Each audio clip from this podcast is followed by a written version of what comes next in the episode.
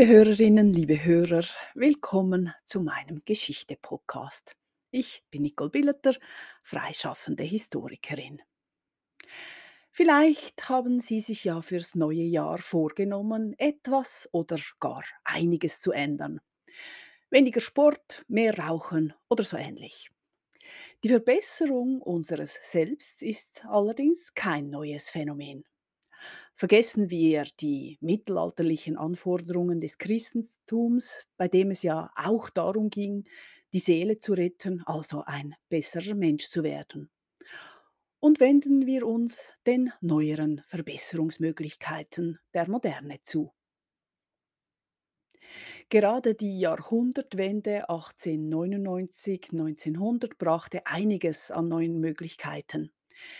Viele Bewegungen wandten sich vor allem der körperlichen Verbesserung zu, bei der es aber meistens auch darum ging, die ganze Gesellschaft zu verbessern.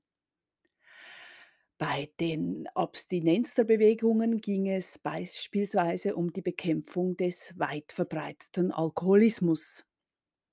Die Schäden, die übermäßiger Alkoholkonsum mit sich bringt, wurden dabei drastisch aufgezeigt.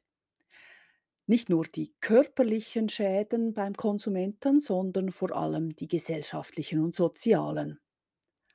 Da zeigte man dann das Beispiel des Arbeiters auf, der statt heimzugehen seinen Lohn in der Wirtschaft versoff und Frau und Kinder ins Elend stürzte. Tatsächlich gab es natürlich auch Alkoholismus im Bürgertum, aber das zeigte sich gegen außen weniger drastisch.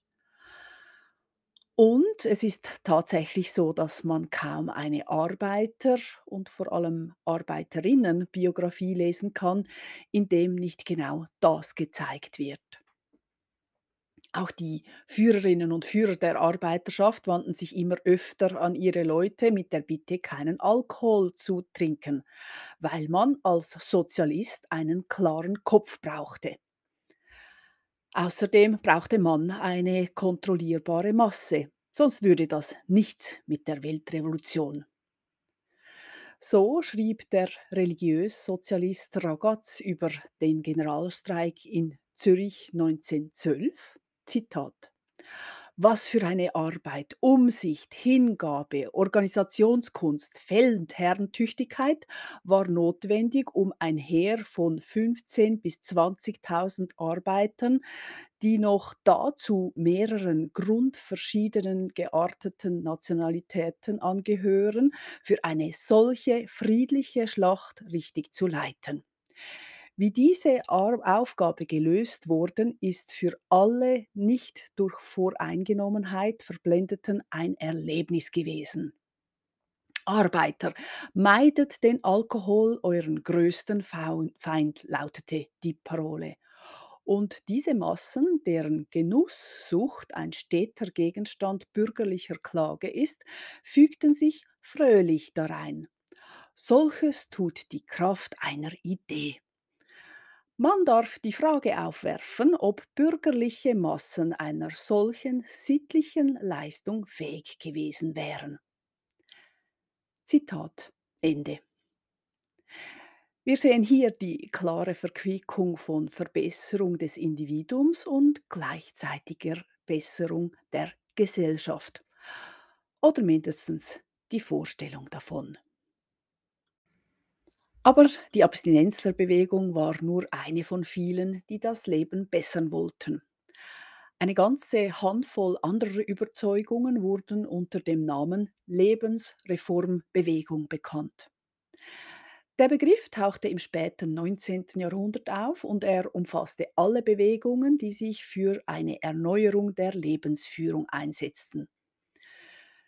Zunächst ging es um eine Ernährungsreform, später kam die Naturheilkunde dazu. Obwohl die, heute würden wir sagen, Schulmedizin gute Fortschritte gemacht hatte und einige Geißeln der Menschheit wie Tuberkulose, Cholera usw. So nun verstand und auch heilen konnte, so machte sich doch auch Unbehagen bereit. Einige Menschen sahen diese Entwicklung kritisch und entwickelten eigene Naturheilverfahren. Diese waren in der Regel ganzheitlich. Sie umfassten neben einer vegetarischen Ernährung auch die Propagandierung von Sonnen- und Bäderkuren.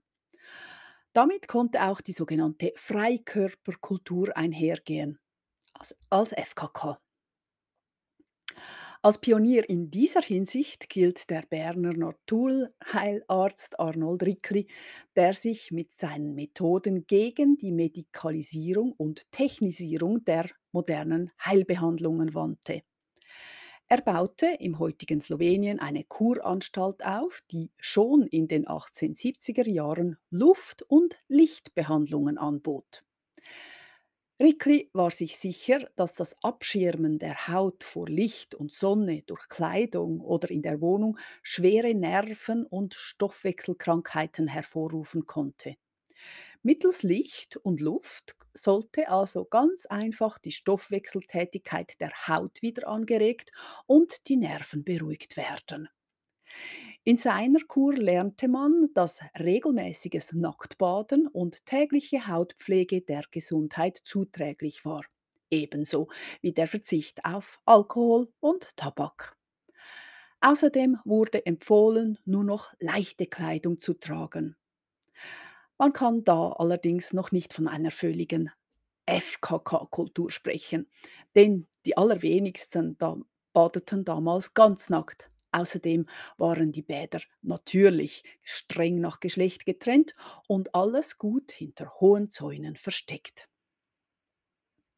Dies waren also die ersten Zweige der Lebensreformbewegung.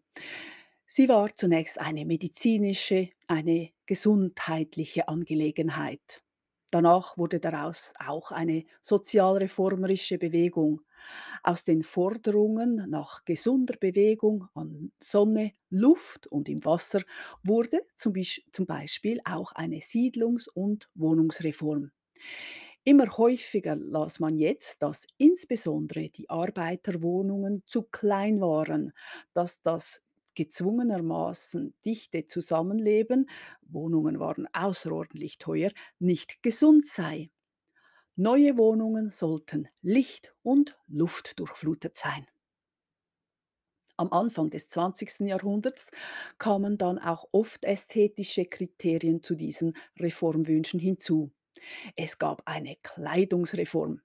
Insbesondere Frauen sollten aus ihren ungesunden, engen Korsetts befreit werden und lockere Kleidung tragen, die ihre Bewegung nicht so sehr einschränkte. Tanz und Gymnastik kamen als Ausdrucksweise von freien Menschen in Mode.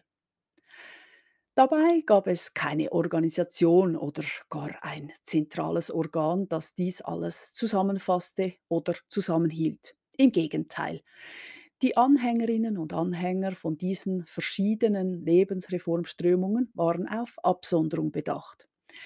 Sie wollten sich auch nicht politisch engagieren, aber ihre allgemeinen Ideen wirkten sich auf die Gesellschaft aus, meist etwas abgeschwächt, aber deutlich. Denken wir hier zum Beispiel ans Birchermüsli.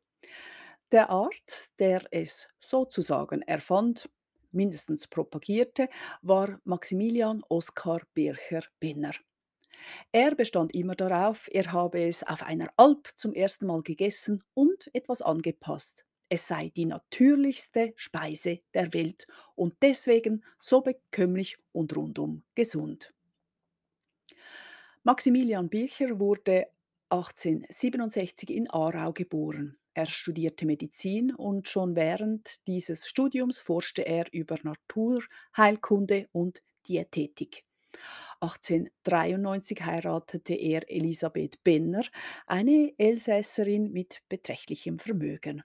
Seit der Heirat nannte er sich nun Bircher Benner. Das Paar bekam im Laufe der Jahre sieben Kinder. Als junger Arzt war Bircher im Zürcher Industriequartier als Hausarzt tätig. Schon bald eröffnete er eine kleine Privatklinik, dieses Mal im vornehmeren Quartier Zürichberg. Dort oben entstand dann auch 1904 sein Sanatorium, das Lebendige Kraft genannt wurde. In der Klinik wurde nach neuen therapeutischen Konzepten gearbeitet. So war, dort auch unter anderem ein Psychotherapeut angestellt. Ein ja relativ neuer Beruf damals. Bircher Benner probierte auch neue Ernährungsweisen aus. Er schwörte auf Rohkost, da er bei sich selber einen Erfolg sah, als er an Gelbsucht erkrankt war. Diese Rohkost wurde bei Patientinnen und Patienten zunächst einige Wochen angewendet. Dann wurde auf vegane Ernährung umgestellt und schließlich auf laktovegetarische Vollwertkost. Am berühmtesten wurde dabei seine Apfeldiät-Speise. Diese wurde von den Patientinnen und Patienten bald liebevoll Birchermüsli genannt. Wie wir wissen, wurde dieses köstliche Mahl bald weltberühmt. Die ursprüngliche Idee dahinter war gemäß Bircher Benner, dass dieses Müsli als Nahrungsmittel der Muttermilch am nächsten komme.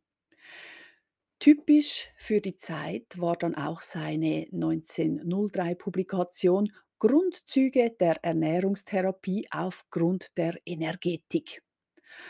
Darin beschrieb er seine Überzeugung, dass Nahrungsmittel sich nicht nur aus Nährstoffen zusammensetzten, sondern dass sie auch Sonnenenergie in sich gespeichert hätten, als Überbleibsel der Photosynthese. Diese nach ihm lebendige Pflanzennahrung hatte eine ordnende Heilungskraft. Wilhelm Benner war überzeugt, dass durch Kochen, Dämpfen, Braten der Nahrung Energie entzogen würde, ganz zu schweigen von Zusätzen wie Zucker, Fett oder Salz. Gemäß seiner Überzeugung sollte eine vollwertige Ernährung einen Rohkostanteil von 70 Prozent haben. Damit entsprach er genau den Forderungen der Lebensreformbewegung. Denn diese war gegen die Degradierung von Lebensmitteln als bloße Nahrungsmittel, damit der Mensch als Motor gut funktionierte. Die Bewegung als Angst des fin de siècle, dass der Mensch von Maschinen überrannt wurde und nun fast selber zu einer werde. Das wurde hier deutlich. Kein Wunder folgten nun viele Menschen dem Ruf zurück zur Natur. Die verfremdete Fabriknahrung wurde der unverfälschten Naturkost der Vorfahren entgegengestellt. Dies kann man lediglich als Ernährungstipp werten. Es steckte aber meist eine Zivilisationskritik dahinter.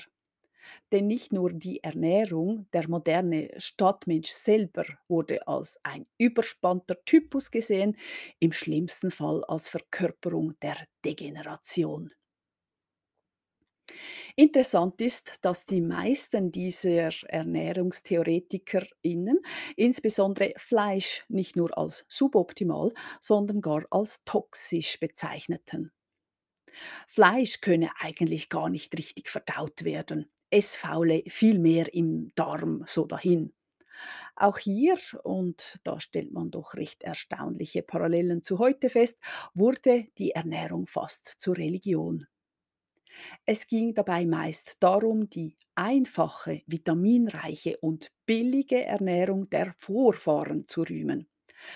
Dabei sollten die eigentlich adligen Essgewohnheiten mit Kaffee, Zucker, Salz und Fleisch ersetzt werden. Diese Art des Essens sei Genuss, nicht Ernährung.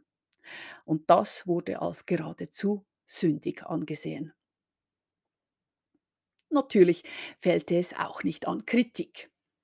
Vegetarierinnen oder Abstinenzler wurden in der Regel belächelt oder als Spinner abgetan, besonders in den ersten Zeiten.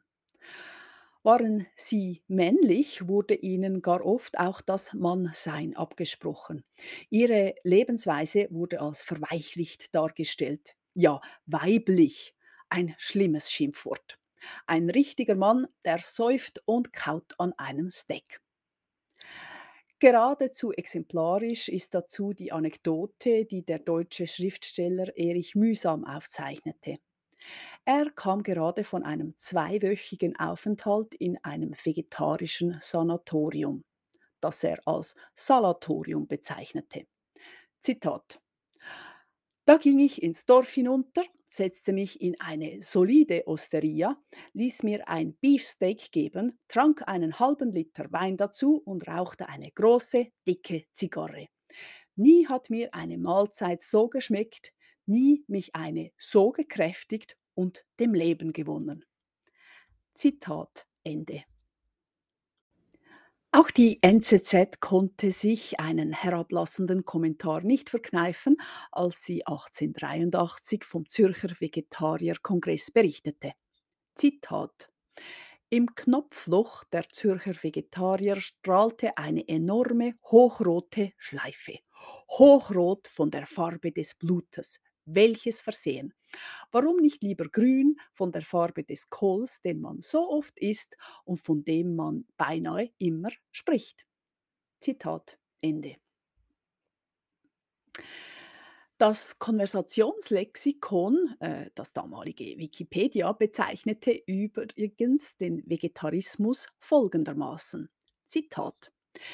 Vegetarismus ist eine Lebensanschauung, die darauf ausgeht, Gesundheit des Körpers und Geistes und hiermit vollen Lebensgenuss sich zu verschaffen, ohne zugleich sich durch üble Gewohnheiten und Genussmittel zu schädigen oder sittliche Schuld auf sich zu laden. Der Vegetarismus will die Segnungen der Kultur dabei voll mitgenießen, ihre Auswüchse und Schädigungen aber sorgsam vermeiden.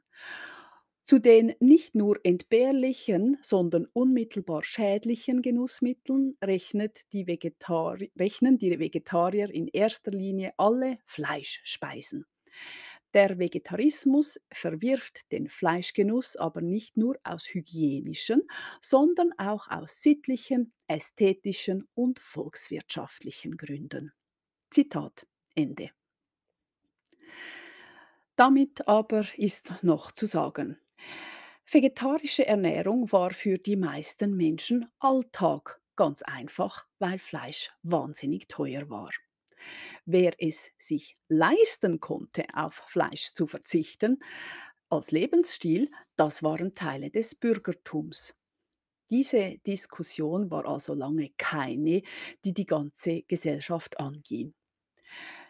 Wir können damit auch davon ausgehen, dass Vegetarismus für einige Praktizierende eine Möglichkeit war, sich nicht gegen das Bürgertum zu stellen, sondern sich innerhalb des Bürgertums darin zu unterscheiden. Alles in allem gehörte die Lebensreformbewegung um die Jahrhundertwende zum Zeitgeist. Alle waren davon erfasst in irgendeiner Weise. Denn sie umfasste ja eben das ganze Leben. In diesem Sinne proste ich Ihnen mit meinem Kaffee zu und freue mich, wenn Sie in zwei Wochen wieder zuhören. Auf Wiedersehen.